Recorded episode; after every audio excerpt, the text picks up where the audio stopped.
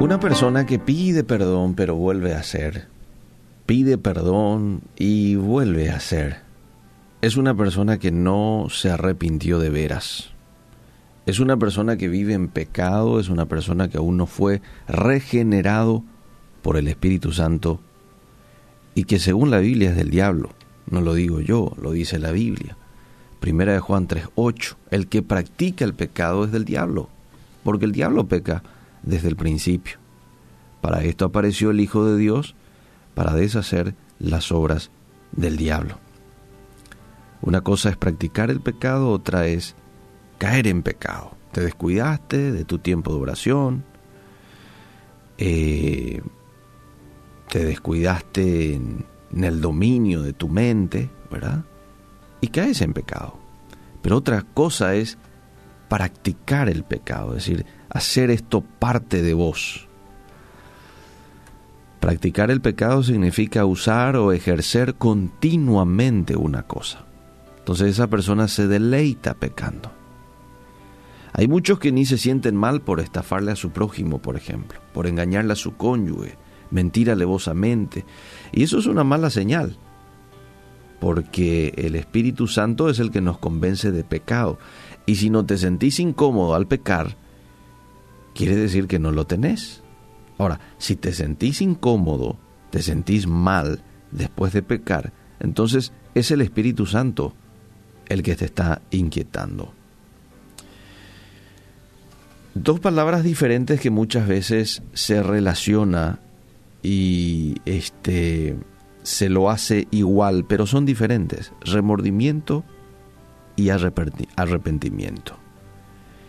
En ambos términos equivalen a un alto sentimiento de culpa, pero el remordimiento, amable oyente, siente dolor por actuar mal, pero no cambia su orgullosa postura. No, él continúa, se siente mal dos días, pero después continúa. Eso es remordimiento. En cambio, el arrepentimiento es un cambio total. Viene del hebreo naham. Es una entrega completa a Dios. Es un cambio de actitud, cambio de accionar, cambio de pensar. Es un giro. Y Dios espera de nosotros esto. Arrepentimiento. Fíjate el primer mensaje de Jesús al empezar su ministerio.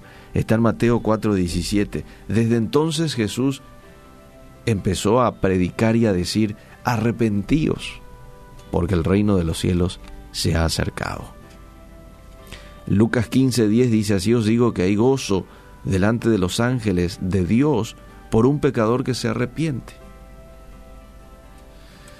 No hay que engañarse, que por repetir una oración así rápido, rápido, uno ya es salvo. No, esto hay que entenderlo, hay que asimilarlo, hay que vivirlo, hay que dar frutos de arrepentimiento, como dice Juan el Bautista. Y fíjate que le dice a gente que ya conocía la palabra de Dios.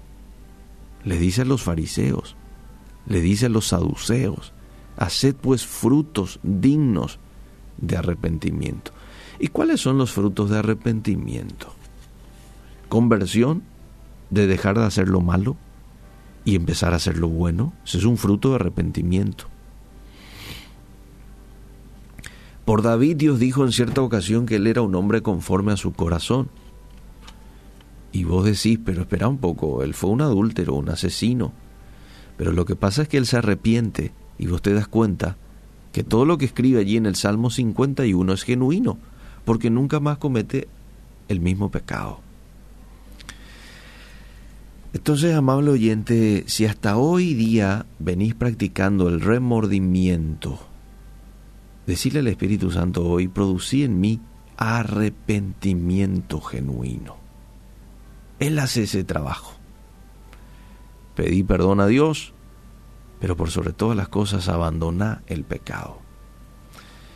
Hay tres beneficios que recibe aquel que busca a Dios con un corazón arrepentido. Tres. Y esto lo quito de Joel capítulo 2. Versículo 14 encontramos lo primero, provisiones materiales de parte de Dios. Dos, Dios pelea por nosotros, es decir, Dios se encarga de nuestros enemigos. Dios vence a nuestros enemigos, verso 20. Y en tercer lugar hay restitución. El que le busca a Dios con un corazón arrepentido pero de veras, recibe provisiones materiales de parte de Dios. Dios pelea, se sube en el ring por uno.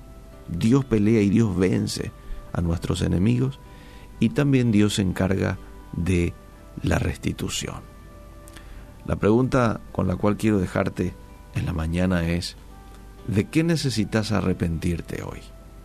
No sentir remordimiento, arrepentirte. Tu trato con tu familia, con tu esposa, con tus hijos. ¿eh? Tu relación con Dios. ¿De qué necesitas arrepentirte? ¿Fallaste con alguien? Fallaron probablemente contigo también, pero vos también fallaste. Quizás sea un día hoy para enviar un mensaje a esa persona pidiéndole perdón, diciéndole que estás arrepentido. Bueno, que Dios nos ayude, que Dios nos muestre de qué necesitamos arrepentirnos y hacerlo de una manera genuina.